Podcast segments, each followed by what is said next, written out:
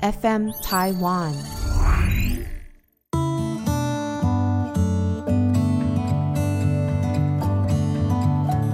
各位听众，大家好，欢迎收听《心理不用学》，我是陈永仪。你今天好吗？你此时此刻的心情如何呢？其实哦，我们常常讲到情绪、心情，其实这是不一样的东西。但是呢，我们常常在口语上面都交换使用。其实讲到这边呢，呃，心情啊是更容易受到一些小事情的影响，不特定的事情的影响。那情绪呢是稍微的强烈一些，然后通常是有特定的刺激造成一些情绪的反应。此时此刻，如果没有什么特别的情绪，不知道是不是有自觉自己的心情是如何呢？今天呢，我非常非常开心，又能够请到之前我们有请到的一位来宾到我们当中。之前呢，我们认识她是一个妈妈，完全是一个妈妈的角色来到我们当中分享跟讨论一些心路历程。今天呢，特别再请她到我们的节目当中，因为她的职业，她的专业。也是我觉得非常值得探讨跟让他跟我们大家一起分享的一个议题。今天要介绍罗静娟，不是罗小姐了，是罗静娟业务协理。嗯，呃，欢迎你来到我们的节目当中。好，各位听众，大家好，很开心又来到这里。对啊，已经不是第一次了哈。嗯，但是今天要你换个角度，我们英文会讲说 wear a different hat，换戴一个帽子。那我比较喜欢是说换戴一副眼镜啊，因为眼镜的功能不一样，颜色不一样，看出去的世界也会不一样。嗯，那今天。我特别邀请他来，是因为静娟的工作的历程跟内容，是我从心理学的角度特别觉得有兴趣的。我先来介绍，正式的介绍一下这个静娟哈。静娟，我刚刚介绍是业务协理，她目前是磊山保险经纪人业务协理，在这个行业，静娟，你在这个行业有多少年了？哦，今年已经第二十八年。二十八年了哈，在这个行业当中呢，一些非常非常高等的奖项啊，他都已经拿到手了。他是获得 IDA 国际铜龙奖、银龙奖、金龙奖。还有美国百万圆桌 MDRT COT 证照方面呢，等会我们也会讨论到，要做这份工作，可能要取得许多相关的证照，也是不是容易的事情。所以讲到这边呢，可能大家都知道他所参与的行业是呃保险经纪人的行业。职务是属于这个业务和业务的职务，嗯、所以这两个啊都是我特别有兴趣的地方，觉得机会很难得，因为跟静娟认识这么多年，可以直来直往的，这个不用客套 啊，是是是，对，所以我就直接问你，通常我记得以前在小时候听到这个爸爸妈妈讲小孩要学什么啊，出来要找工作啊，嗯、你当什么都好哦。你不要给我去卖保险哦！嗯，哇，我又会觉得说，讲到保险，然后保险经纪人就做业务，就会有一些刻板印象浮出脑面。那我想特别静娟今天来到我们当中，说到有二十八年的这个工作经验，嗯、所以不是随随便便做个三五年的，是在这个行业里面真的是有扎根。上一次啊，建娟来的时候，我们是从现在开始往回推。今天我想从头讲起。嗯嗯，你是怎么样子进入这个行业的？我觉得我二十八年前也是我妈讲一模一样的话。她说：“如果你要做保险，就不用去念大学了。”啊。对，那我觉得会呃从事寿险业，实际上是一个因缘机会。因为那时候我在学校，我专门在办学校有关于毕业发展，就是毕业生的一些生涯讲座，所以我们会邀请各式各样的人来做分享。嗯、呃，有传产业啊，有银行业啊，有金融保险业，然后还有一些、嗯、呃上市上柜大公司。那我是负责企划的，我就会每一场几乎都会去听一点，因为要负责一些活动安排。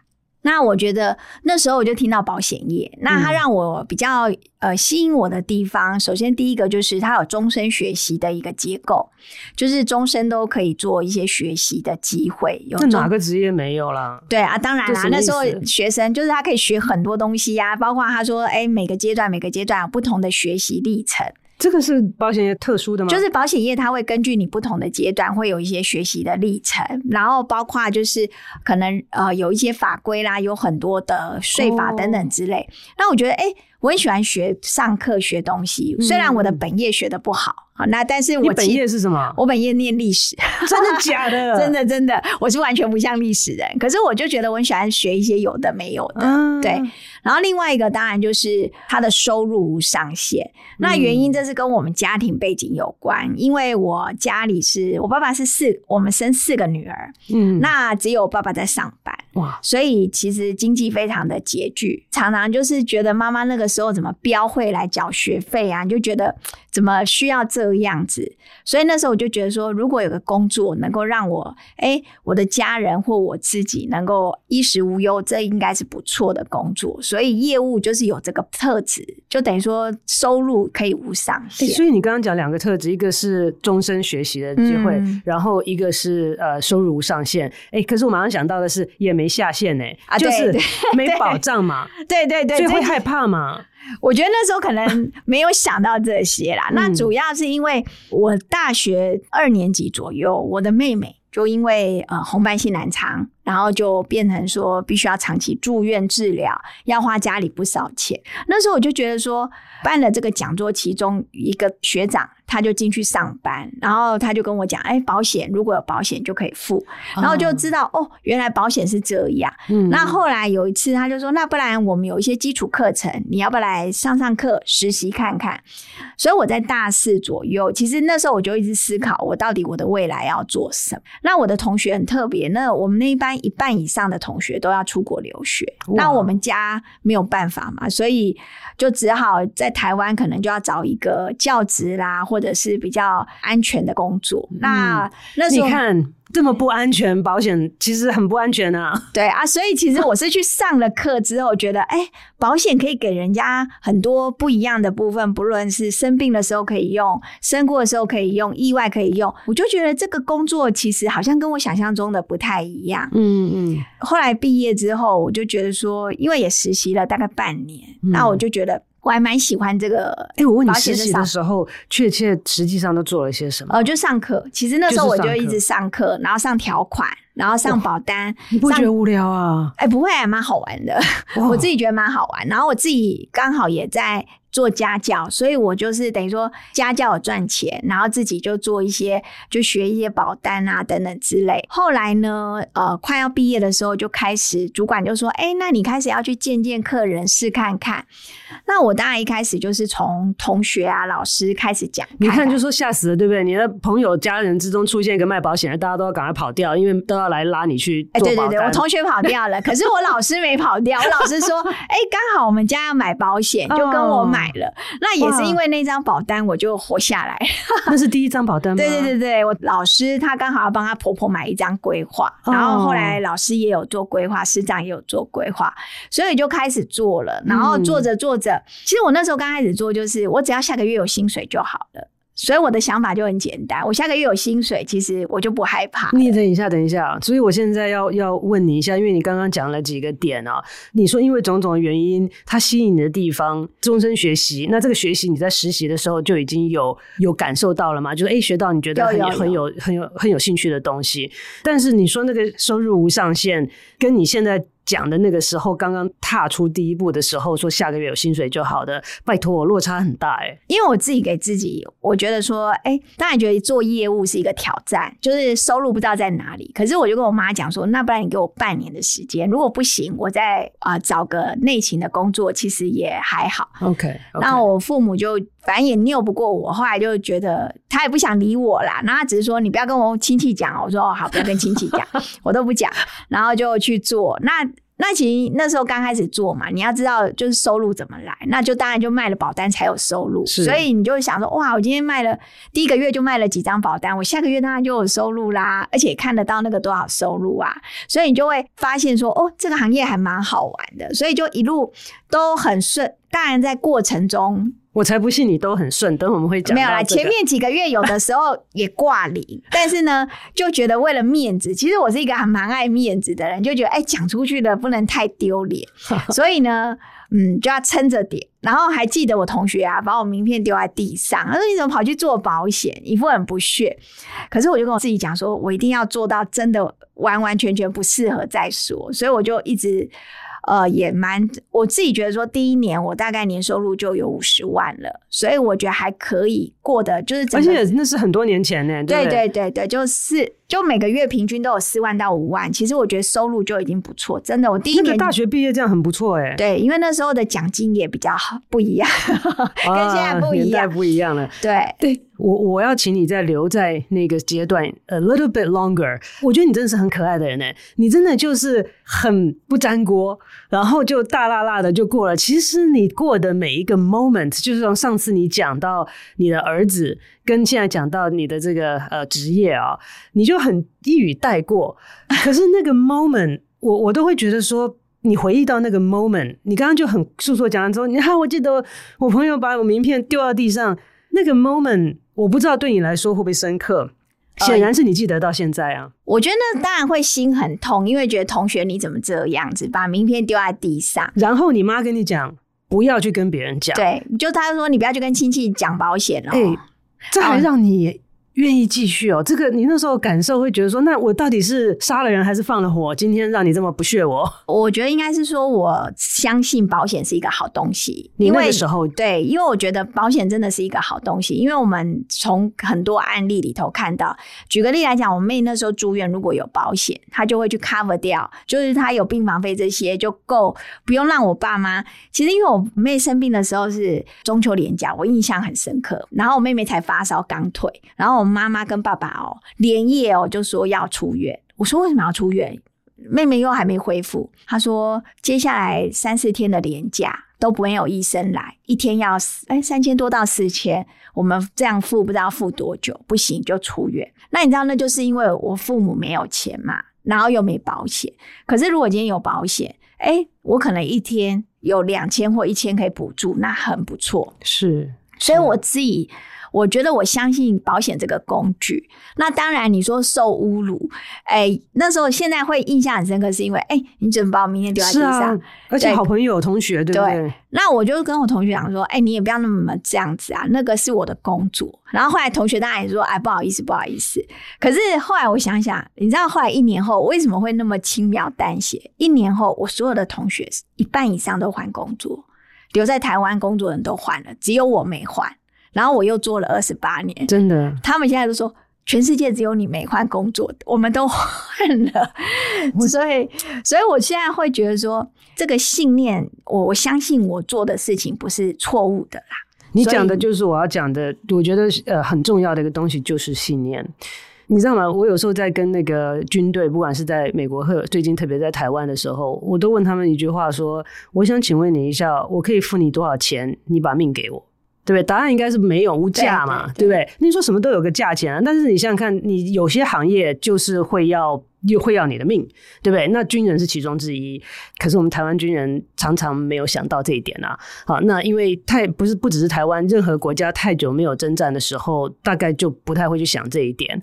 那所以常常提醒他们，在美国我们也常常提醒他们。但是我之所以会问这个问题的原因是，信念是很重要的东西。你可能不会为了钱去做这件事情，但是你会为了一个你认为对的、正确的、值得的信念。去付出很多钱买不到的东西，所以我觉得你刚刚讲的这一点让我很有感啊。对，就是我觉得我销售的东西，我都会先去了解到底他对于客户有提供什么工具。对，那如果我相信，其实我觉得有时候当然会被拒绝，你知道他拒绝的不是你这个人，是拒绝可能他不想要买你的商品。我自己当然一开始前几年不会这样，前几年会觉得，哎，他怎么对我这么态度不好？是不是讨厌我啊？是不是怎么样？对。后来发现，哎，我人还是没变啊，我的个性还是没变。然后，嗯，但是呢，只是因为我销售的东西他不喜欢，这个难哦。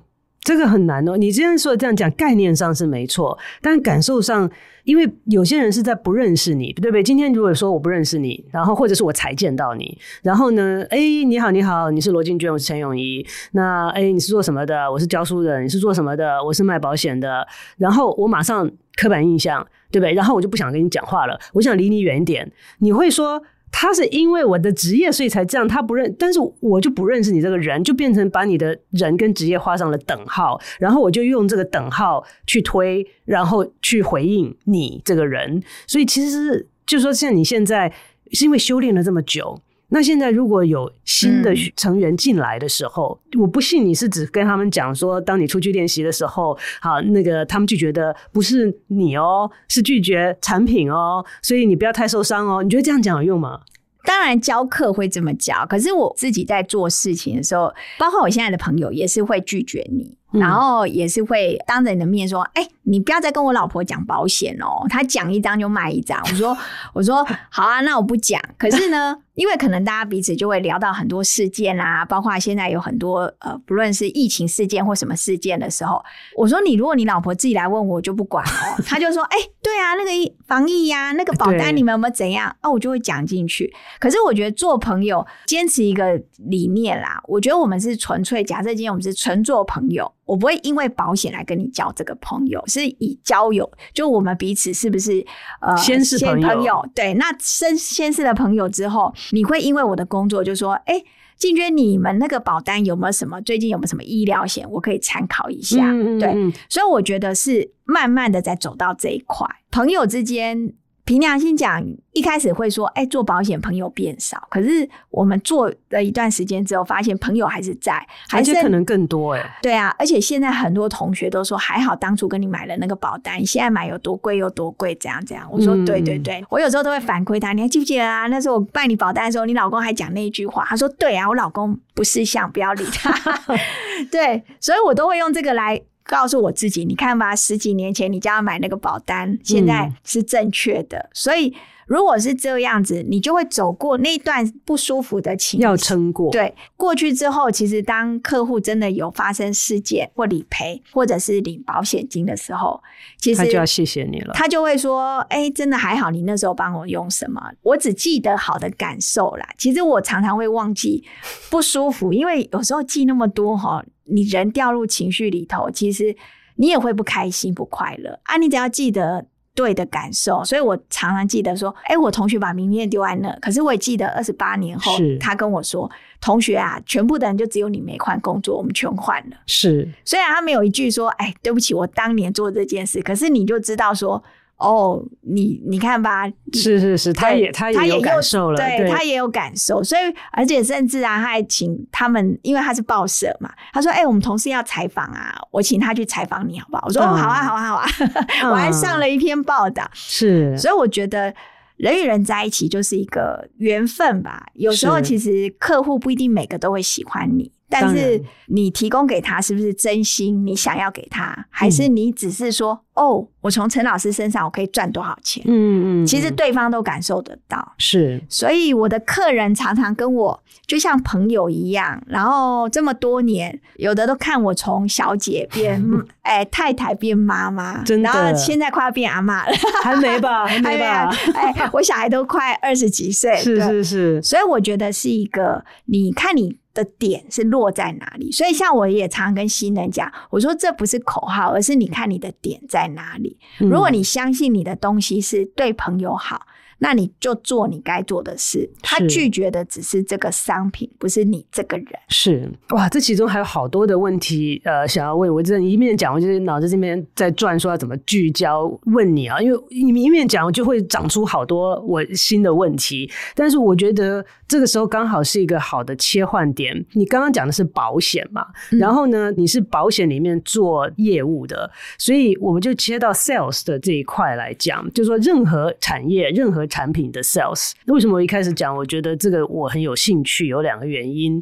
一个是我一路走来，常常有很多稀奇古怪的想法。曾经在研究所的时候，也跟人家合作，说要设计什么帮助人可以更健康的一些产品，还去找工厂做那个样本哦，这样子 prototype 都做出来。结结果最后呢，我会发现一件事情：你的心意再好，你的内容再好，你的品质再好，如果没有一个好的 sales，你就通通关在仓库里面。嗯，对，所以我就认为这个是为什么大家又鄙视。又不能没有它的，它不是一个行业，它是一个一个专业吧，算是是一个 function 嘛，嗯、对，你在哪个产业都要有这个业务这一块。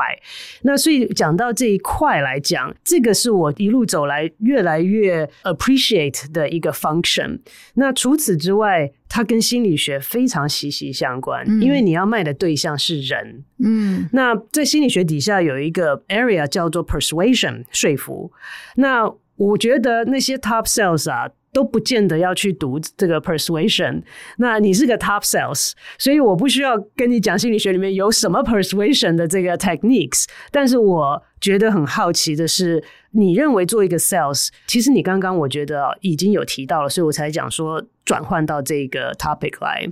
你说帮助人。相信产品，要知道他需要的是什么，这些其实都有已经切到很多 sales 的这个我们外行人去研究 sales 的一些点啊。但是我想要从你这个 top sales 的这个亲口，呃，能够跟我们分享，你做了，你一开始就是做业务吗？啊，对，哇，这么多年以来，你觉得有些什么心得？你觉得卖人家东西这样子的一个互动？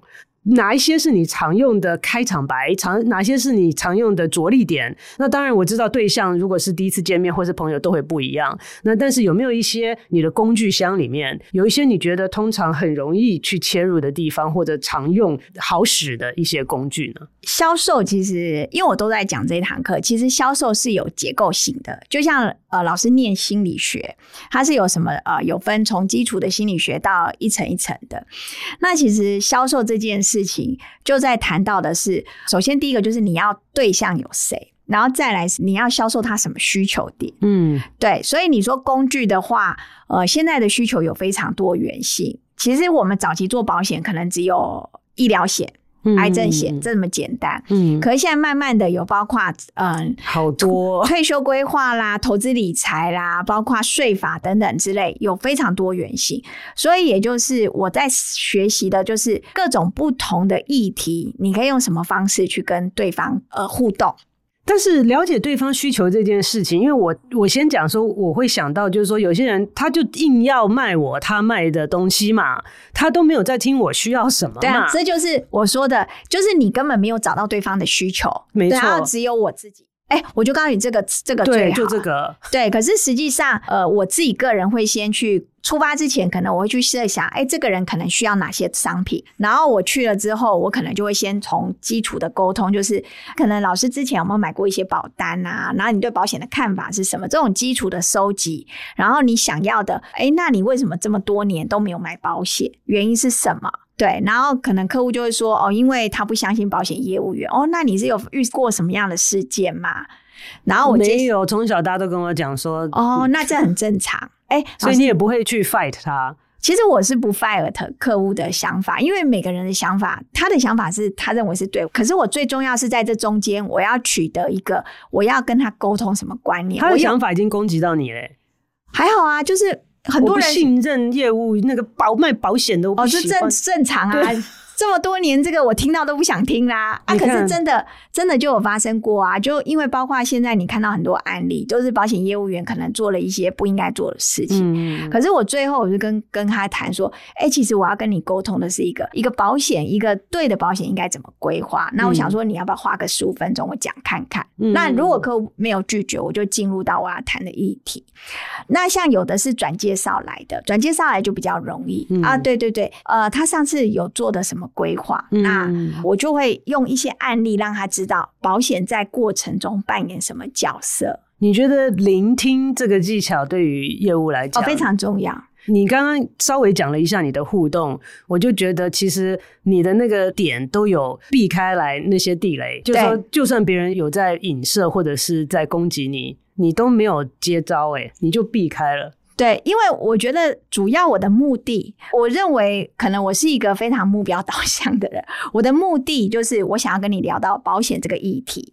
这个过程中，可能你有不喜欢，可能有一些议题你不爱听，但是我就是在收集你到底对什么议题有兴趣。嗯，那现在人最比较常有的议题，尤其是像我们四十几岁、五十岁的人，就退休这个议题，那我就会聊聊你退休后打算做什么。嗯，然后就他会开始讲，那你做了哪些规划？有没有一些被动式的收入，或者是有没有一些能够让你每年可以好好的退休的工具？然后就是收集过程中，哎，我就知道这个客户有没有想法，或者是他有没有做过一些工具。你过程中做不做笔记？会会不会在他面前做笔记？还是就哎，现在会做笔记，因为我发现现在年纪大了，记不了那么多。以前我常常就装脑子里嘛。对，以前我都觉得我脑子蛮好，因为我其实，在过程中我大概就知道，我只是要知道，哎，他喜不喜欢保险业务员，然后喜不喜欢我这个人，然后他喜不喜欢我讲的商品。然后，如果他不喜欢，哎，那下一次我应该提供什么资讯给他？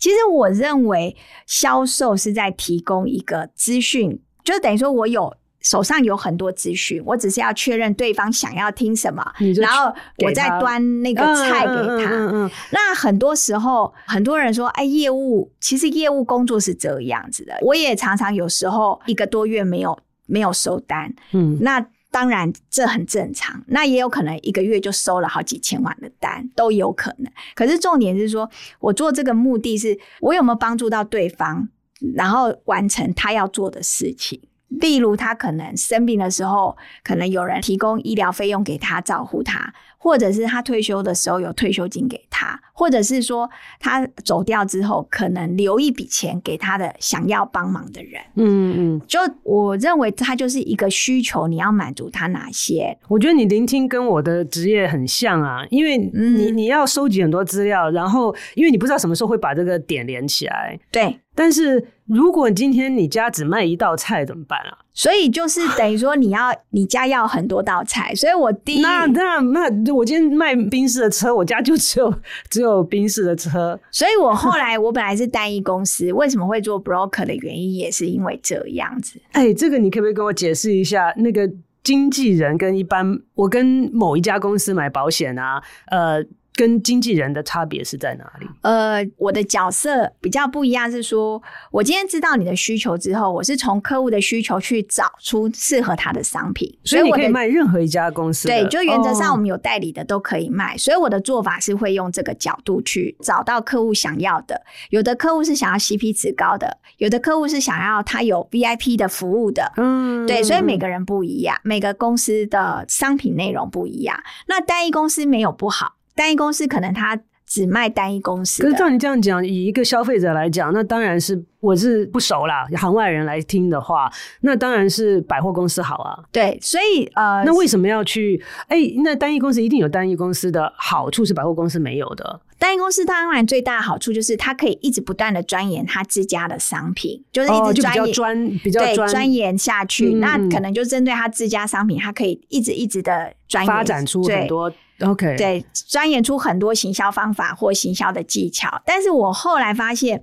真的客户他每个时间要的东西不太一样，嗯、所以我自己后来会选择 broker 的原因，也是因为我觉得就是站在客户的立场去找出适合他的、嗯，这样子我们才可以做永久的朋友。像我过去的公司，呃，可能住院医疗理赔没有那么高，那。我的客户如果真的像现在有很多手术，达文西手臂啊，这些都要花不少钱，可能他以前的保单只有赔一点点。哦、对，那对我来讲，我觉得哎、欸，这样不行，有点对客户而言，我觉得不行。所以我后来觉得说，哎、嗯欸，我应该是选一个比较符合现在市场环境的商品给客人。啊，不过我刚刚也听出一些端倪出来，两件事情，一个是说你没换工作。不能这样算啦，你换工作只是在同一个行业而已啊，哦、对，都在同一个领域。那所以说我如果教书换学校，那我也可以号称我都没换嘛。啊，也是，也是，所以这是第一点。然后第二个就是我一直一直在想说，百货公司跟这个专售的这个公司的差别。那我想到你刚刚提到说，只要是以百货公司来讲，broker 来讲，嗯，呃，是只要你。代理的都可以卖。那如果我今天不是，我今天是一个单一公司的，也许我有些产品我就保留，只能我自己卖，嗯、我不我不让那个 broker 去代理销售我的这个产品，也有这可能吗？啊、呃，有可能。那这些商品我自己也像在我们呃公司或团队也都会研究，所以我也会老实跟客户说，这家公司虽然没让我们代理，它的商品好在哪里，不好在哪里，所以也会让客户哎心里大概有个谱，或者说他如果要的话，他也可以直接去对，那也可以直接去找他们的呃业务员。嗯，其实有时候客户也是会有这种选择啊，是是是。那我觉得业务到后来你是应该是去挑到一个跟你还可以合得来的客户，因为你其实服务是走长长久久的。对，是是是，也不是每个客户都喜欢我啊，所以我我自己也很清楚。嗯、对，所以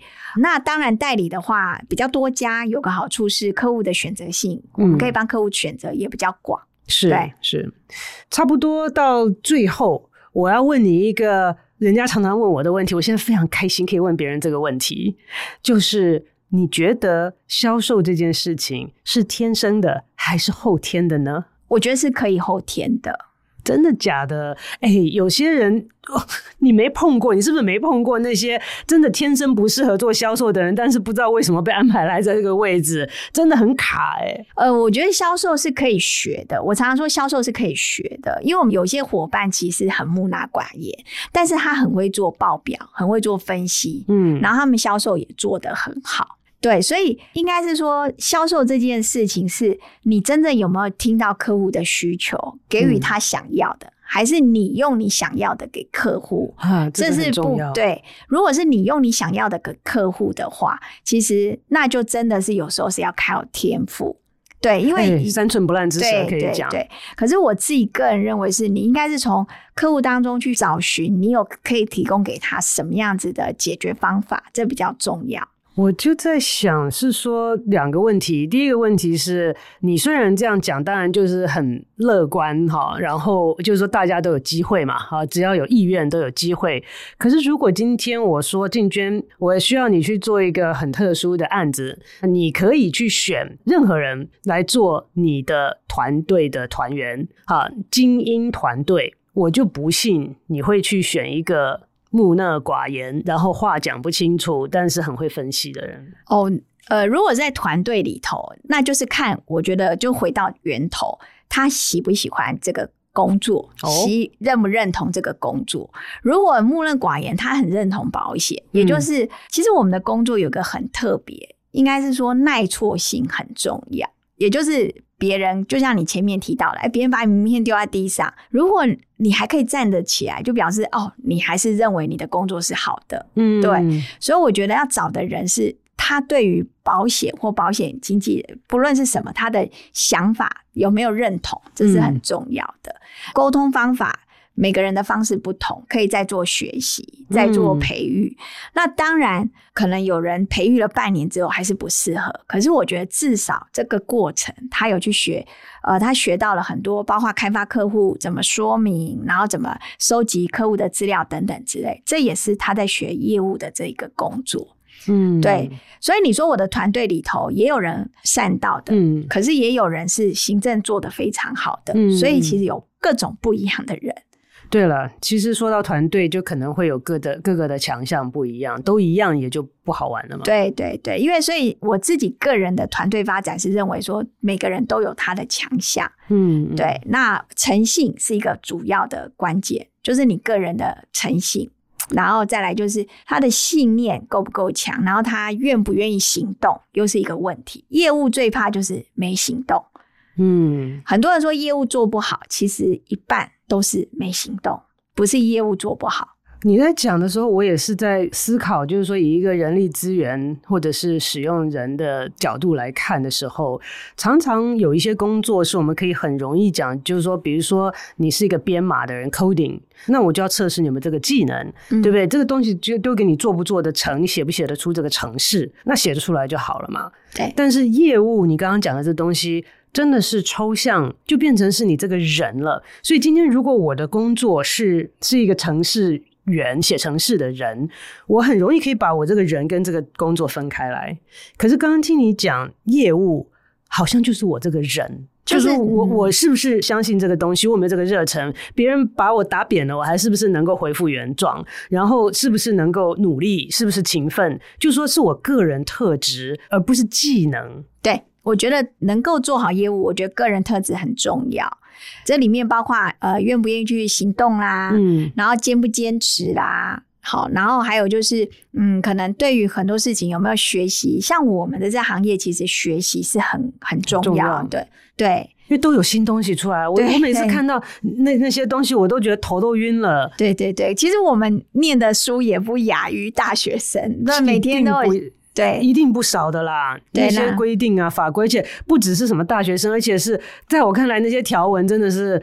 很难看懂哎、欸，对，就是学习啦，然后还有就是遇到问题会不会知道怎么解决？我觉得主要是你遇到问题会不会知道怎么解决？像有些人就是死也不解决，那你就永远案子都收不进来。所以他有一些人格特质可以在过程当中可以观察到，嗯，所以呃，成功的样貌有非常多种。真的听起来就是说，如果有这些具备这些特质，然后在技术性上你们都乐意教。就、哦、对对不对？就是只要你愿意学习，然后有这些特质，那这个技术性的上面，你们就是说也不会在乎他没有经验，或者说对这个产业不了解。嗯，对我自己个人现在的做法也是，就是几个特质你有，那你也愿意去做，嗯，那原则上我们就愿意给予时间教导。可是也有伙伴他就没有行动，是那我就会跟他讲说，那等你有行动之后，我们再来下一步。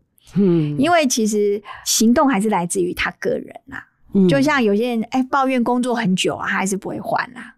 我问你一个问题啊，我就觉得我不会做 sales 啊。好，我就记得那时候我在 Citibank 的时候有一个 rotation 就要去前线做 sales，我真的就完全不知道该怎么做。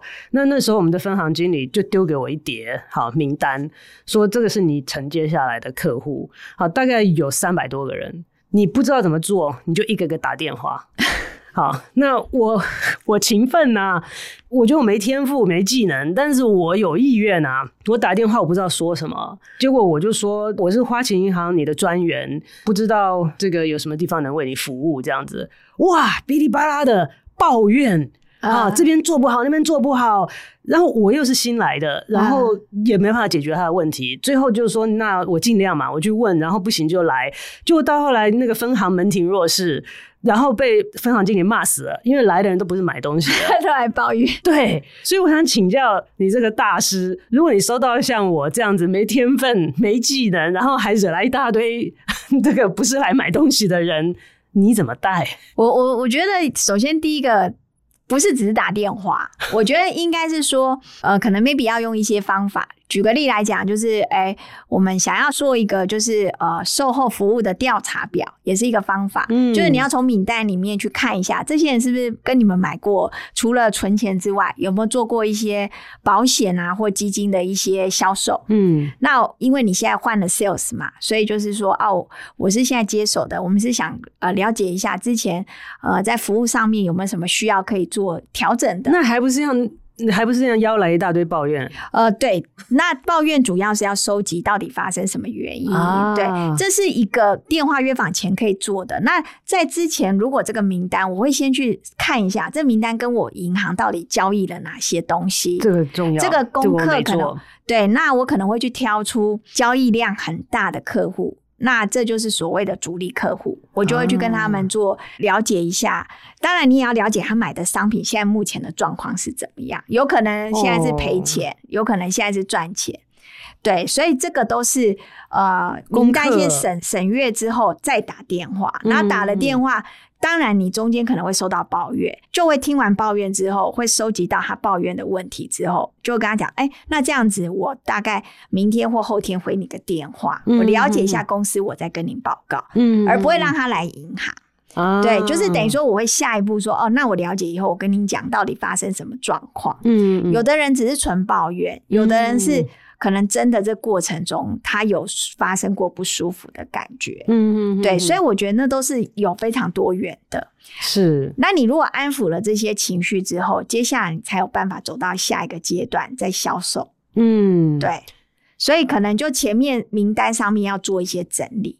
所以基本上我这个没有天分的应该要换掉了啊，也没有啦，应该应该不会。老师，老师，你的天分应该是用你的专业去说服人，这是一个。天分没有没有没有，不过我同意你讲的。其实我刚刚问你这个问题，是很多人问，就是说很多特质都是天生还是后天的？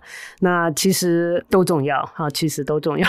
其实呃，就像我跟老师认识，应该是多年前，我在那个呃 Test Taipei 听到老师的演讲，然后就觉得说，因为我帮公司办一个人文讲堂，嗯，那其实我的邀请都很简单，就是我就会先呃发个 Line 或打个电话。然后跟老师说，哎，我们想邀请你来演讲。演讲的过程其实也会跟老师说，我们的单位大概是什么样的单位，嗯、人员是怎么样的人员。那你来讲的目的面是什么？其实我的目的面很简单，就是呃，提升伙伴的一些，不论是呃知识啦，或是一些观念。嗯，可能很多人不认识心理学的老师，可是因为你听到心理学老师在谈谈的一些观念，可以让你在生命当中有一些挑，可能有一些触发啦。所以那时候其实。用这种方法，可是你看哦，这也是从一个不认识到认识，可是目的面很明确的告诉对方，那对方接不接受就是看对方。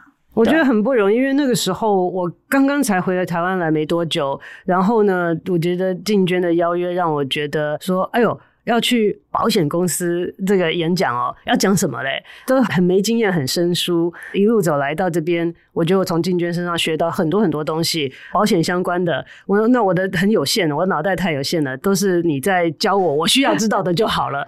真的是有这个机会互动了解，让我真的是对于保险这个行业跟销售这个职业。我真的觉得都是很吸引我的地方。那我想今天我们的这还是又是时间不够用的感觉，还是有很多可以讲。听众朋友，如果有任何的问题，或者是回馈，或者是分享，欢迎大家在 FB 或 IG 上面可以搜寻“心理不用学”，或者在 Apple Podcast 的留言都可以收到。那我们今天的节目就先进行到这边，非常谢谢静娟来到我们节目当中。哇，我们就下周再见，拜拜，拜拜。